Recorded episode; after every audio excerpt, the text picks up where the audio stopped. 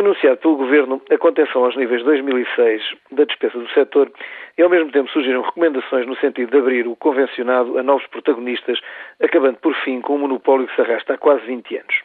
Escaldados que estão os gatos interrogam se é desta que alguma coisa vai mexer.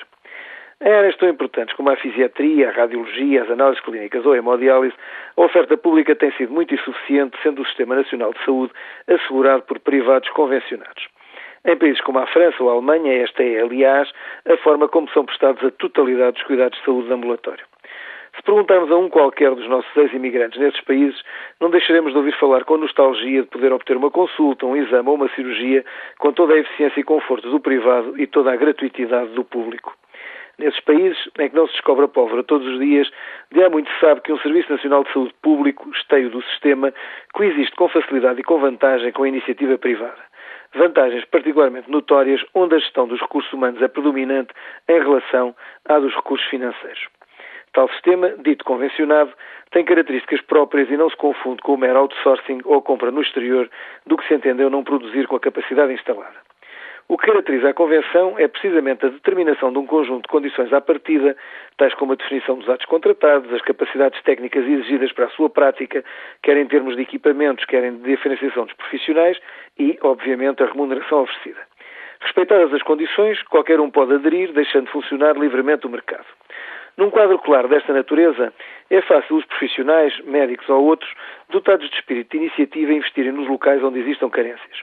São estes os casos em que o mercado regulado se revela a resposta mais adequada, mais leve e mais eficaz para responder a necessidades identificadas.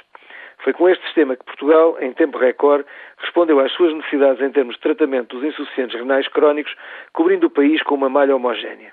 Foi assim que, sem investimento público e morosidades burocráticas, se instalou em cada esquina um laboratório ou posto de colheita ou um aparelho de radiologia. Infelizmente, a partir de uma determinada altura, os aprendizes feiticeiros fizeram os seus habituais estragos. Apertando a remuneração dos atos médicos em detrimento dos custos técnicos e aceitando estabelecer acordos com grandes empresas e não só diretamente com os profissionais, o Estado levou à destruição de toda a pequena iniciativa. Incapaz de lidar com o crescimento do monstro, um governo lembrou-se de, pelo menos, impedir a sua reprodução, proibindo, pura e simplesmente, a celebração de qualquer novo contrato. Os que estavam engordaram, os novos não tiveram direito a entrar. Medida anunciada transitória, como é costume, foi até hoje.